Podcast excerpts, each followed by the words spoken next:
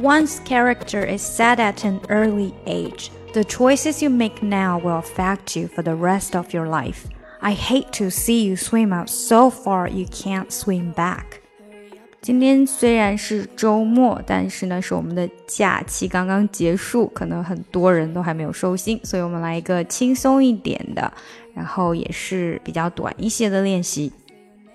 那这一篇呢，是来自电影《怦然心动》（Flipped）。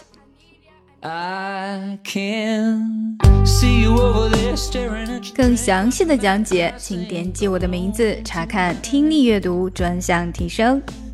关注公众号 ES Post，每天接收跟读推送。